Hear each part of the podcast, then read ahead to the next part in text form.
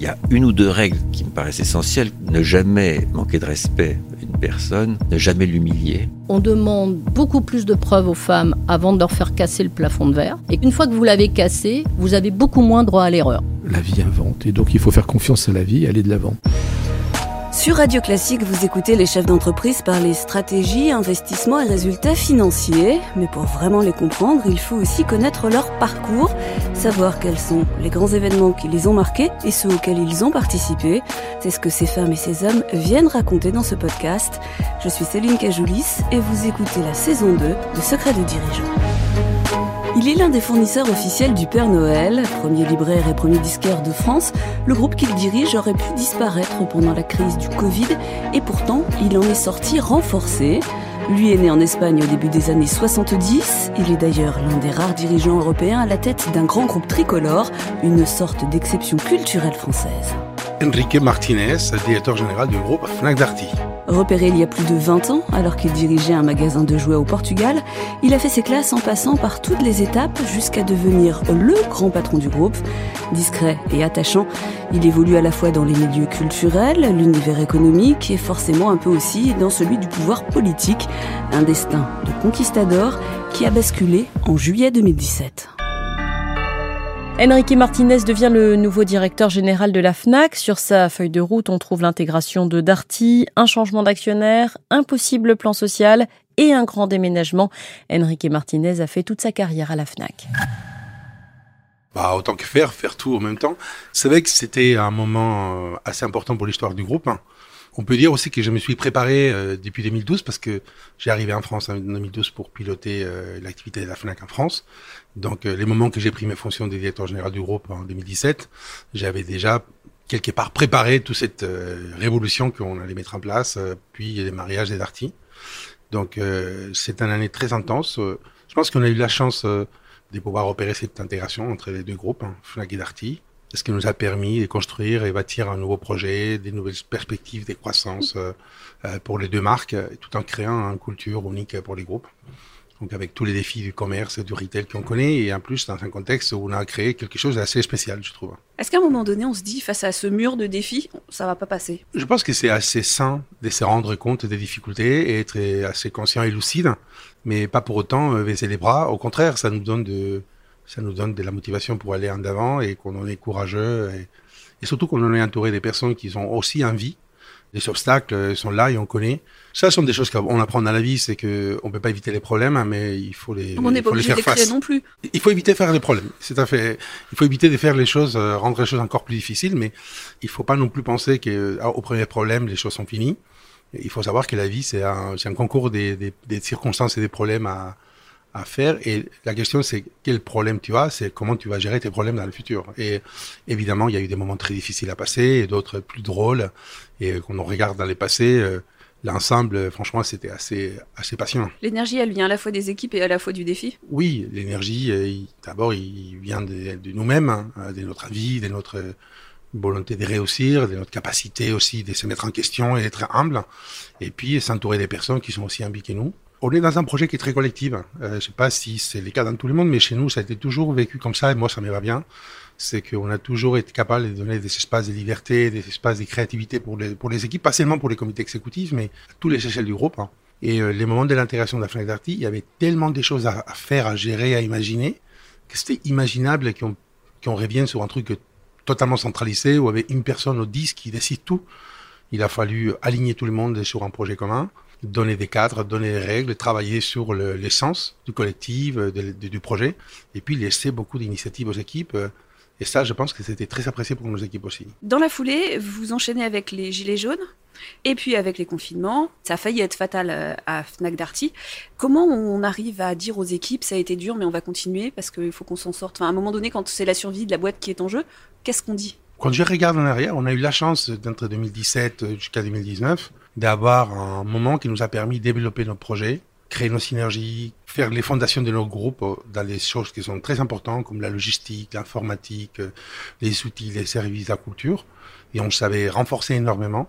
Quand les grandes difficultés sont arrivées fin 2019 et puis évidemment avec 2020, euh, avec Covid, nous étions sur un niveau de maturité qu'on n'avait pas avant. Donc euh, probablement, une des raisons qui nous ont permis de faire face à ces difficultés extrêmes, c'est celle de fermer tous les magasins d'un jour à l'autre. C'était les moments que nous avions passés avant et qui nous ont permis de créer une équipe soudée, rodée, qui ont confié les uns euh, vers les autres.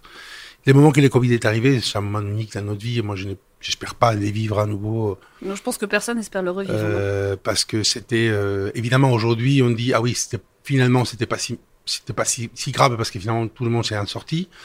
Mais les jours que l'on a entendu dire confinement, fermeture, euh, commerce non essentiel, tous à la maison, euh, fermeture, euh, interdiction de sortir, bah, la réalité c'est qu'on ne savait pas comment on allait revenir et comment.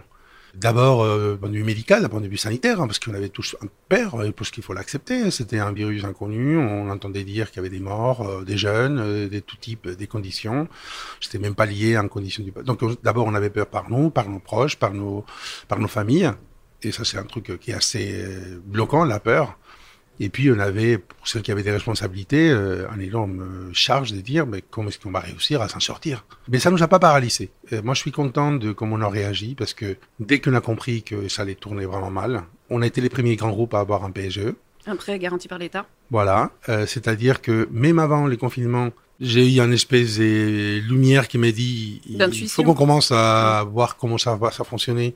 Et je me souviens d'être dans une gare euh, au sud de la France en train de discuter avec quelqu'un qui était pas encore missionné par le gouvernement pour gérer les dossiers parce qu'il n'y avait même pas un dossier qui était on, on entendait parler mais ça n'avait même pas encore un mandat pour créer ces prêts garantis par l'État, mais quelqu'un qui nous a mis tout de suite sur les bonnes pistes. en fait, on a été les premiers grands groupes et on a contribué avec des discussions avec nos partenaires bancaires à aider au gouvernement à créer les règles de ces, de ces plans. Ce qui a été aussi intéressant parce qu'on a compris que, le mécanisme qui c'était en train de se construire, en même temps qu'on est en train de négocier par nous-mêmes nos conditions, la manière comment ça devait être remboursé, les, prix, euh, les délais. Euh, et donc ça, ça a été intéressant du point de vue intellectuel parce qu'on a compris comment une, machine publique se mettait en route. Et je dois reconnaître d'une manière assez remarquable, assez rapide, comment ils ont été capables de mobiliser tous les corps euh, financiers pour protéger les entreprises. Heureusement pour nous, on a été les premiers à l'avoir, mais aussi les premiers à les rembourser parce que nous n'avons pas eu besoin, on n'a jamais utilisé l'argent euh, vraiment. Mais l'effet de l'avoir, euh, comme on dit avec mon directeur financier, ça nous a permis de dormir beaucoup mieux ces jours-là. Oui, parce que euh, comme on disait, on ne savait pas trop comment ça allait tourner vraiment. On avait fait comme tout le monde tous les scénarios des crises, euh, si ça dure un mois, si ça dure deux, si ça dure trois, est-ce que la liquidité tient, jusqu'à combien de temps on aura l'argent pour continuer à payer nos fournisseurs, etc. Et donc CPGE, ça venait nous donner euh, les temps nécessaires pour pouvoir gérer correctement ces périodes. Et euh, bon, finalement, l'effet de la barre, ça donnait autour des beaucoup de confiance autour de nous, euh, les, euh, pour des entités bancaires, euh, les, les, assurances crédit, bah, tout cet écosystème qui fait tourner l'économie. Et donc les gouvernements, je pense qu'il a très bien fait à aller vite pour mettre les, les, bons remèdes. Et voilà. Heureusement pour nous, l'activité est tournée très vite sur les e-commerce, euh, donc les mêmes magasins fermés, nous avons fait des chiffres d'affaires assez, étonnants. Et euh, la réalité, c'est qu'on a fait en, 2000, en l'année 2020 euh, en croissance, petite, mais quand même en croissance malgré tout. Et puis on a eu en 2021 qui était une croissance incroyable. Donc on regarde aujourd'hui, on dit bon, c'était pas si grave. Finalement, on s'est plutôt bien sorti. Mm. Mais comme on se rappelle de mars 2020, bah, on a des mémoires un peu contrastées. Votre parcours à la FNAC est rectiligne. En un peu plus de 20 ans, vous avez gravi tous les échelons. Avec en plus ces crises que vous avez traversées, ça vous a donné une légitimité encore supplémentaire. Pourquoi est-ce que vous êtes rentré à la FNAC et surtout, pourquoi est-ce que vous y êtes resté? Parce que j'imagine qu'il y a d'autres enseignes qui ont dû chercher à vous débaucher. J'ai rentré Honnêtement, euh, j'ai rentré parce que j'étais épaté par une personne qui m'avait embauché. Parfois, c'est comme ça dans la vie. On, dans notre carrière, on, on, on, a la chance de se croiser avec quelqu'un qui est très charismatique, qui on a envie de travailler avec. Moi, c'était un Français qui s'appelait Yves Lagier, qui était euh, missionné par les groupes pour développer euh, l'activité euh, au Portugal. À l'époque, vous, étiez chez, vous étiez chez Toys R Us J'étais chez Toys R Us, j'étais directeur d'un magasin. Et lui, il a fait un casting des personnes pour ce qu'il voulait s'entourer des personnes pour l'aider à développer les pays. Et moi, j'habitais même pas à Lisbonne, donc je me suis déplacé des Porto à Lisbonne pour les rencontrer. Et euh, j'ai croisé ces personnes et, et, je me suis dit, j'ai envie de travailler avec lui. Euh, et évidemment, la FNAC, c'était quelque chose d'extraordinaire, mais c'était un, mélange des deux. C'était l'envie de travailler avec lui et l'envie de faire partie de ces projets FNAC qui me paraissaient tout à fait euh, passionnants. Et donc, c'est pour ça que j'ai rentré. Et bah, je regrette pas une seule seconde. le seul doute que j'avais, est-ce que mon niveau de français va être suffisamment bon? Euh, pour travailler avec lui. Euh, bon, ça va, ça s'est amélioré. Oui, j'avais étudié à l'école, mais je l'avais un peu laissé de côté. Mais, euh, mais je me suis trouvé à, à remettre mon français pour pouvoir euh, rentrer dans amis, parce qu'à l'époque, il y avait beaucoup de Français dans les pays, euh, surtout au début. Donc j'ai rentré ça. Et après, pourquoi j'ai resté? Parce que j'ai eu une chance unique d'avoir une carrière incroyable. J'ai eu des projets dans tous les sens, dans tous les pays, des opportunités. Au même moment que la, marque s'est développée, j'ai l'opportunité d'y participer. Donc j'ai une sensation, comme probablement les entrepreneurs, les startups, euh, ils sont, c'est des faire, faire, faire des choses, faire grandir des choses, faire évoluer. Euh, et euh, oui, j'ai eu des opportunités de partie du groupe, évidemment, mais pour des vrais, je n'ai jamais été prêt à partir.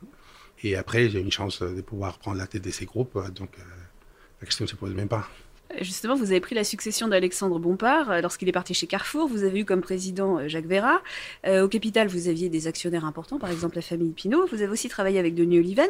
Lesquels vous ont le plus marqué et qu'est-ce qu'ils vous ont appris? La réalité, c'est que la FNAC, la FNAC et Darty après sont des lieux qui ont eu la chance de- d'avoir des personnes tellement brillants que c'était une chance unique de pouvoir. Je pense que j'ai appris tout euh, des tous, chacun dans son style. Il y avait des personnes qui étaient plus scientifiques, l'autre plus politique, des autres euh, des grands communicants, les autres des gros bosseurs. ah, Donc vous êtes le meilleur de tous ces gens-là. Je pense que j'ai une chance d'apprendre un peu de tout. Euh, je suis assez euh, caméléonique. J'ai essayé d'apprendre euh, de tous un peu. Chacun a perso- sa, sa personnalité, mais je suis une éponge. hein. J'aime bien absorber tout ce qui est des bons dans les personnes qui sont autour de nous. Je crois beaucoup à ça. Et j'ai une énorme estime pour tous. Euh, évidemment, Alexandre, avec qui j'ai travaillé main dans la main ici pendant des années à, à Paris. Mais, euh, mais dès, dès- dès la- dès le début euh, à la FNAC, euh, j'ai eu une chance d'avoir des managers des très très haut niveau.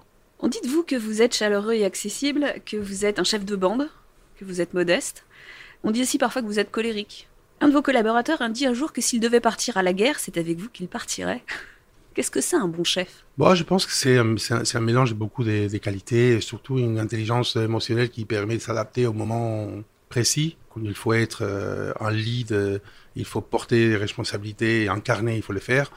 Quand il faut savoir se mettre en retrait, mettre en valeur l'équipe et les pousser, il faut savoir le faire aussi. Je pense que ce sont des qualités, euh, des qualités diverses. Je, je pense qu'il n'y a pas une seule. Je crois pas trop à, crois pas trop à ces modèles un peu messianiques, euh, la personne qui est la plus intelligente de tous et qui sait tout faire. Je crois pas du tout. Surtout dans la durée. Je pense que la performance, il doit se regarder dans la durée. Et la performance dans la durée, c'est un équilibre et c'est euh, la capacité d'entourer et d'emporter des équipes euh, pour un projet commun. Je pense pas que je sois colérique. Euh, Je pense que j'ai des caractères, ça c'est sûr. Je pense qu'il faut l'avoir, mais en tout cas moi j'ai les.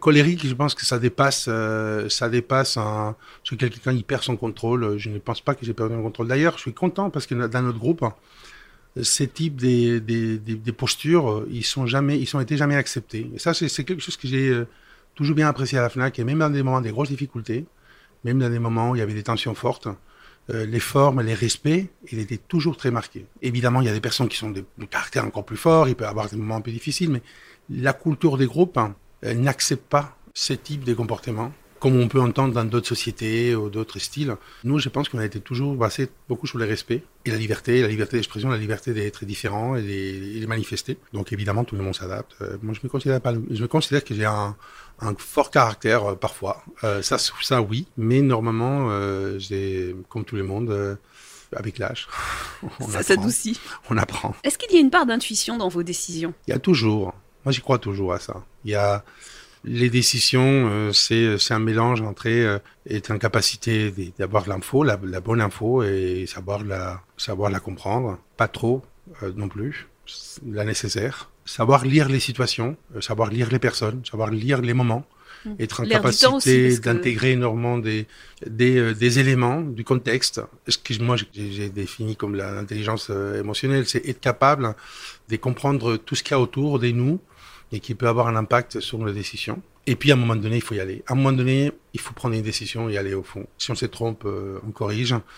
Mais il y a pire que pire qu'une décision, c'est une non-décision. Et ça, ça paralyse un groupe. euh, Ça a des conséquences qui sont beaucoup plus graves que qui avancer et se tromper. Pour- il faut- éviter de se tromper plus que il faut éviter d'avoir plus d'échecs que des, que des succès, hein, parce qu'évidemment, ça, ça, ça marche pas. Mais il faut pas avoir peur à l'échec, à se tromper. Euh, je pense que ça, c'est naturel. euh, il- ça peut arriver. Et si on se trompe, on corrige. Et moi, je vois beaucoup des mondes qui sont tellement intelligents, tellement soucieux des, n'est pas s'est trompé qu'en fait ils se paralysent et je pense que ça c'est dommage parce qu'une partie des, des potentiels qu'ils ont ils sont jamais exploités parce qu'ils sont paralysés par la peur. Moi, j'ai pas peur. Est-ce que ça a des avantages d'être PDG de Fnac Darty? Je veux dire, je crois que vous adorez lire, vous adorez la musique. vous êtes un grand sportif en plus. Si j'ai bien compris, vous venez de récupérer la billetterie des Jeux Olympiques. Je comprends que vous vouliez pas partir. Eh, honnêtement, euh, en plus, ce qu'on aime de la société, on, a une affinité forte à ce qu'on fait. Et honnêtement, c'est une chose que j'ai beaucoup aimé, c'est l'opportunité de rencontrer des personnes incroyables. Oui, j'ai vu que vous aviez rencontré des producteurs. Votre écrivain favori, Paul Auster, c'est ça? Plusieurs fois? Paul Auster, plusieurs fois. Incroyable. Des écrivains, des musiciens. Des... Bah, on a la chance d'organiser chaque année à Fnac Live, des recevoir beaucoup d'artistes, beaucoup de jeunes talents, beaucoup de personnes que normalement les personnes ne sont pas accès d'une manière naturelle et nous on peut les rencontrer dans un cadre euh, d'intimité, on peut discuter. Euh, moi je trouve euh, c'est un privilège, c'est un privilège.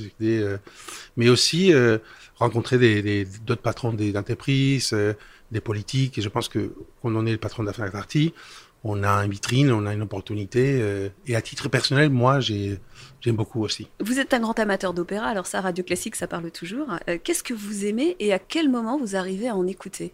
J'écoute, j'écoute un peu tout. Je suis assez éclectique. ça peut m'arriver d'avoir des playlists écoutées d'une manière un peu désordonnée. J'ai des mal à passer à la maison trois heures de suite à écouter. Moi, j'ai beaucoup de mal à faire ça. Je préfère écouter des extraits. C'est pour ça que j'aime bien aller à l'opéra. Parce qu'à l'opéra, tu t'efforces, tu t'assois, tu n'as pas de téléphone, tu n'as pas de couverture, le monde s'arrête. Et en plus, tu as, tu as. Bon, j'aime bien l'opéra, c'est la combinaison de la musique et la représentation, et l'art, et la beauté, et la mise en scène. Moi, je pense que c'est ce que j'aime beaucoup. Après, quand je suis à la maison et j'écoute, je peux écouter des choses, mais beaucoup de mal à rester trois heures assis à écouter une opéra du début à la fin. Euh, c'est plutôt des extraits ou des petites. J'aime beaucoup la musique baroque, euh, parler. Donc, j'ai pas que l'opéra quand j'ai à la maison. J'ai presque très peu d'opéra et beaucoup plus d'autres types de musique. J'ai quelques petites questions pour terminer. Euh, comment est-ce que la culture est entrée dans votre vie? Je crois que ça a commencé jeune et je crois que c'est associé à la liberté. Il faut que vous nous racontiez où vous êtes né, à quelle époque? Bah, Je suis né en 71. C'était à la fin des, c'était à la fin de la dictature. à l'époque, on ne savait pas. Franco? de Franco en Espagne à l'époque. Euh, tout s'est préparé pour avoir une transition vers une monarchie, euh, mais une monarchie qui n'était pas forcément être, prêt pour être euh, une monarchie parlementaire. Hein. On ne savait pas si c'était juste une, continuation de la dictature. Donc je suis né, j'étais trop petit, mais j'ai des mémoires et j'ai surtout mes, frères, mes grands frères qui me racontaient des histoires des, de l'oppression, de qui on ne pouvait pas parler, des difficultés. Donc je suis je suis rentré à l'école les moments où la, démocratie est arrivée, la liberté commençait à s'exprimer dans un pays qui était très contrasté entre une société très traditionnelle et une nouvelle société qui voulait s'installer, euh, avec beaucoup de contrastes, hein, beaucoup de terrorisme aussi. Donc euh, j'ai vécu ma jeunesse euh, dans un pays qui avait beaucoup de sujets d'identité, à la fois d'identité territoriale, d'identité politique, d'identité sociale. Donc la mobilité à Madrid en même temps, donc une vraie explosion dans tous les sens. Et c'est dans ces milieux que moi je me suis intéressé. Et moi, mon accès à la culture, ça rentrait beaucoup pour la littérature, pour les livres, pour essayer de comprendre. J'étais un lecteur de El País. Euh, j'étais très jeune Très jeune, très très jeune. Un papier, euh, je l'ai acheté presque tous les jours à partir des 10-11 ans. C'était un peu bizarre, mais moi j'aimais beaucoup, euh, j'aimais beaucoup comprendre la manière comme c'était écrit, rédigé. Ça m'aidait à, à, à, bien comprendre les choses dans, dans les mondes. Et puis à partir de là, ils sont arrivés la musique, etc cinéma. Et après, c'est parti. Après, évidemment, euh, quand on est rentré à la FNAC, et en plus, on, on a compris l'histoire de la FNAC. C'est un truc que j'ai compris il y a pas longtemps. Max Terré, c'est un des deux fondateurs, il avait abandonné ses études à Paris pour aller lutter dans la guerre euh, civile espagnole.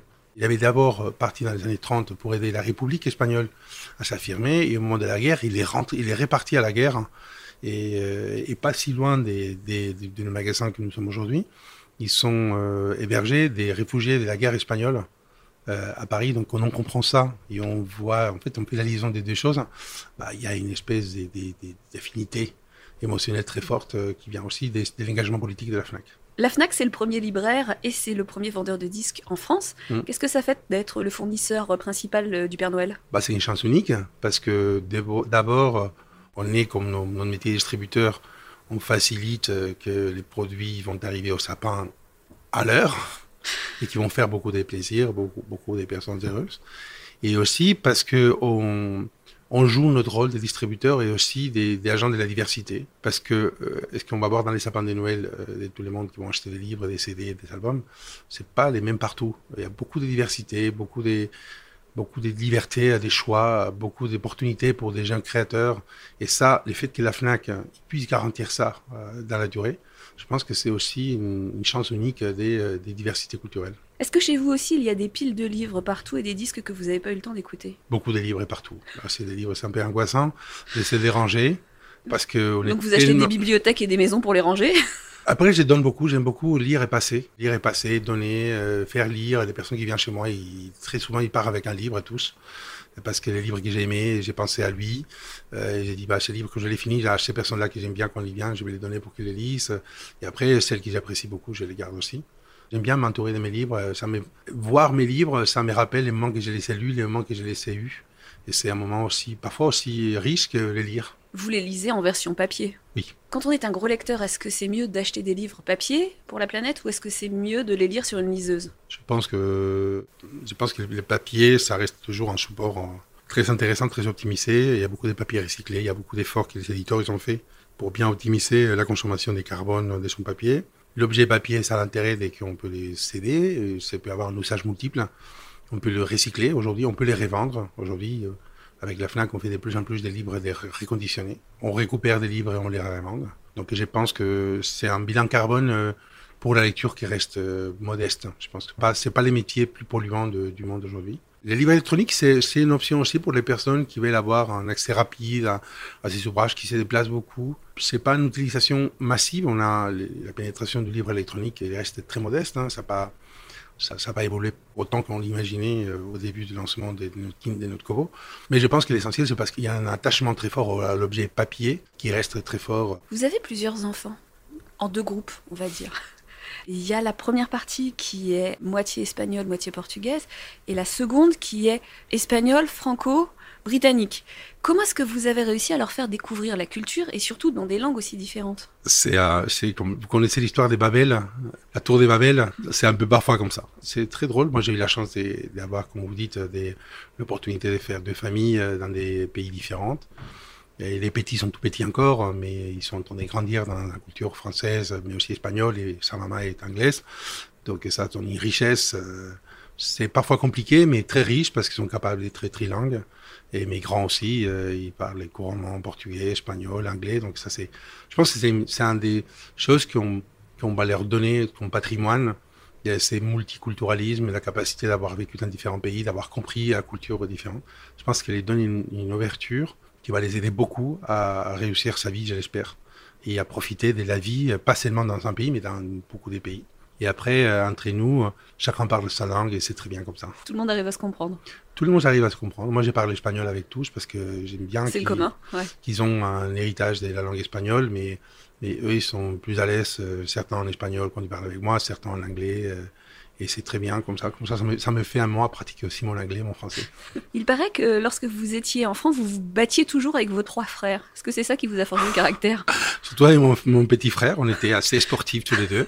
Ouais, ouais, je pense que ça c'est assez classique dans un fratrie quatre avec garçons quatre garçons, avec deux, deux, deux, deux c'est-à-dire des, oh, de quatre de mes parents et maman, et maman mais avec un décart d'âge un peu plus important.